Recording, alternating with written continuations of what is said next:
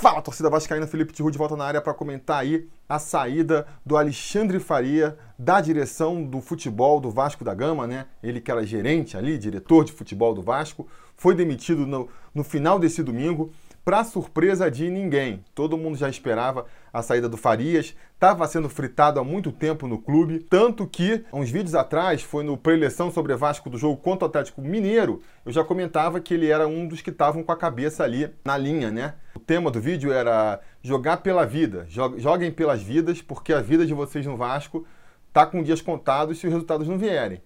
E não deu outra. Rodou agora o Alexandre Faria, Acho que é o primeiro, pode puxar outros aí né, né, né, nessa se os resultados não vierem, né? O primeiro que eu acho que vai acompanhar aí é o Marcos Valadares, que acho que não vai ser efetivado como treinador do Vasco. Já era uma missão difícil, que eles estavam considerando ali, né? Mas não botavam muita fé, tanto que não efetivaram ele desde o princípio. E como os resultados não vieram, eu acredito que agora já, eles já devem estar encomendando um treinador aí. E dificilmente, vou ficar bem surpreso se o Valadares vier a, a ser efetivado como treinador do Vasco, mesmo que venha a, a, treinar o time contra o Santos aí e consiga uma vitória contra o Santos no próximo domingo.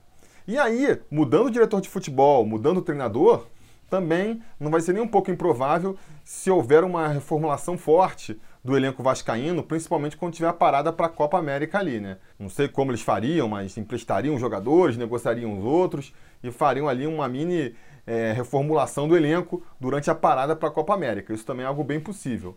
Agora, eu acho o seguinte: se essa reformulação vier só do Farias para baixo, só do diretor de futebol para baixo, eu acho que os efeitos práticos vão ser pequenos. A gente pode até ver uma melhora marginal ali, o time melhorando um pouco nos primeiros momentos, ou eventualmente até melhorando o suficiente para conseguir ter uma campanha um pouco mais tranquila mas não muito mais que isso. Não muito mais que isso, porque o problema do Vasco é estrutural e para mim tá do Faria para cima. E se a demissão aí, né, nessa parte da direção mesmo, se resumir ao Alexandre Faria, para mim vai ficar claro que ele entrou nessa aí como um boi de piranha, né?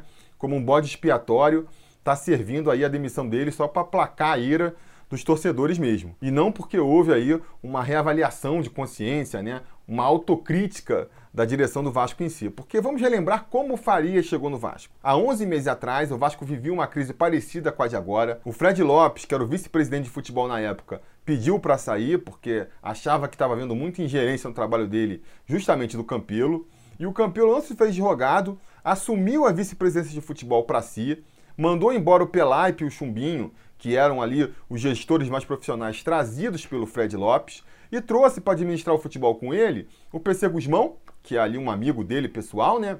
E o Alexandre Faria, que para mim assumiu um papel ali mais de executor das ideias do Campelo, né, do que propriamente um gestor do futebol. Ele tinha ali alguma autonomia para trazer um nome ou outro, sugerir um nome ou outro, mas eu acho que de maneira geral ele seguia uma linha mestra projetada pelo Alexandre Campelo. Né? O Alexandre Campelo sempre quis ser o vice-presidente de futebol do Vasco. A briga dele com o Brant lá no começo foi porque ele percebeu que não ia ter essa autonomia para gerir o futebol do Vasco como ele gostaria. E aí teve que botar o Fred Lopes ali na pasta por conta de uma composição política. Afinal de contas, o Fred Lopes era da identidade Vasco, que foi grande responsável por alçar o Campelo a presidente do Vasco, mas na primeira briga que teve com os caras, quando rompeu com a identidade Vasco e o Fred Lopes saiu, já aproveitou para ele mesmo assumir a pasta e estamos nessa situação desde então. Se isso continuar assim, se ele realmente continuar comandando o time do Vasco, aí sinceramente eu acho que não vai mudar nada não. Pode ter até uma mudança marginal ali, né? Vai que vem um treinador que, que encaixa um pouco mais com o time, consegue tirar um pouco mais do time num primeiro momento, ou até mesmo um diretor de futebol um pouco mais competente que consiga nessa mini reformulação trazer uns jogadores um pouco mais interessantes. Mas se não houver essa mudança de mentalidade, essa mudança de filosofia lá na alta cúpula da direção do futebol, eu acho difícil do resultado em campo ser muito diferente do que a gente está vendo aí. Infelizmente, caminha para isso. Infelizmente caminha para isso. Não acho que está havendo uma autocrítica do Campelo aí de perceber que ele não tem capacidade para gerir o futebol do Vasco. Acho que ele vai querer continuar botando o dedo no futebol sim. E se abrir mão se abrir mão do futebol, pelo que a gente tem acompanhado nas notícias, não vai ser por uma questão técnica, não vai ser por uma questão de competência, né? Não vai ser para trazer um diretor de futebol que realmente tenha autonomia para tocar o futebol do Vasco aqui para frente. As mudanças, se vierem, vão ser muito mais com viés político, dando mais poder para o Peralta e para o José Luiz Moreira lá, o famoso Zé do Táxi, na tentativa de criar uma composição política que sustente ele na presidência do Vasco. Teve recentemente é, uma reunião do Conselho de Beneméritos ali, numa tentativa de afastar o Campelo da presidência, e isso acabou não acontecendo muito porque o Zé do Táxi e o Peralta vieram ao socorro do Campelo e deram uma força política ali nos bastidores para o Campelo se manter presidente. Por conta disso, agora vem o troco aí, né? O pagamento do Campelo para os dois, que muitos suspeitam vai vir inclusive com a vice-presidência de futebol indo de novo para as mãos do José Luiz Moreira,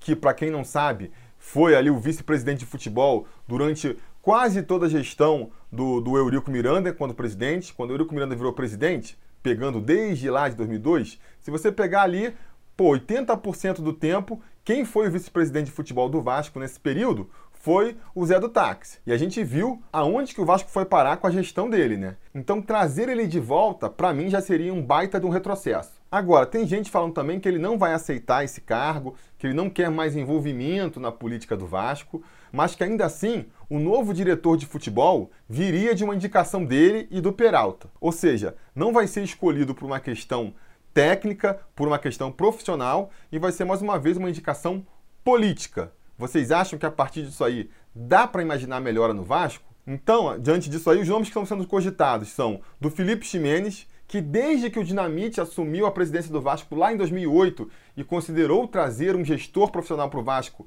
o nome do Felipe Ximenes é ventilado a cada nova troca, né? Foi lá no começo, quando o Vasco resolveu criar esse posto no clube, e aí acabou vindo o Caetano. Quando o Caetano caiu, pensaram nele e desde então, sempre que existe uma troca ali de diretor, fala-se no nome do Felipe Ximenes. Será que dessa vez ele vem? Vamos ver. Outro nome que foi ventilado, também viria aí por indicação do Zé do Táxi e do Peralta, foi o do Paulo Agione, outra figurinha clássica aí, né? Outro rosto conhecido dos tempos de Eurico Miranda à frente do Vasco da Gama. Tá no Fluminense agora, mas não teria problema de vir pro Vasco.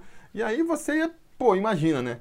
Que esperança de renovação a gente tem com figuras como o José Luiz Moreira e é, o Paulo Agione, caras que já ficaram na frente do Vasco aí por, sei lá, décadas, né? Sem trazer nenhum resultado positivo, o que nos leva a crer que traria resultados positivos agora. Então vamos ver, né? Vamos ver qual vai ser a decisão do Campelo aí. Há quem ainda acredite que ele possa trazer um Rodrigo Caetano, que tem contrato com o Internacional lá, o que complicaria a negociação. Se ele trouxesse o, o Caetano e desse realmente autonomia para o Caetano, eu acho que ainda traria um sopro de esperança. Mas o mais provável é que não, é que ele realmente é, vá pelo caminho da politicagem aí, dê a vice-presidência para o Zé do Táxi, ou no mínimo, dê mais influência para o Zé do Táxi no futebol, e isso se refletiria aí na indicação do novo gerente de futebol. Se for por aí, amigos, se for por aí, é muito difícil da coisa mudar, Estão só mudando os nomes aí para poder dar uma resposta para a torcida, mas o resultado de campo tende a ser o mesmo. Tempos difíceis, tempos difíceis para o Vascão. Vamos acompanhar aí para ver se melhora. Beleza, galera? Se vocês gostaram do vídeo aí, não esqueçam de curtir, dar o like, compartilhar, aquele procedimento todo. Se vocês caíram no canal agora, não se esqueçam de se inscrever aí, ligar o sininho de notificações porque a gente está aqui quase todo dia trazendo notícias e comentando o que mais importante acontece no Vasco, beleza? Então, amanhã a gente vai com outro vídeo, eu espero vocês e a gente vai se falando.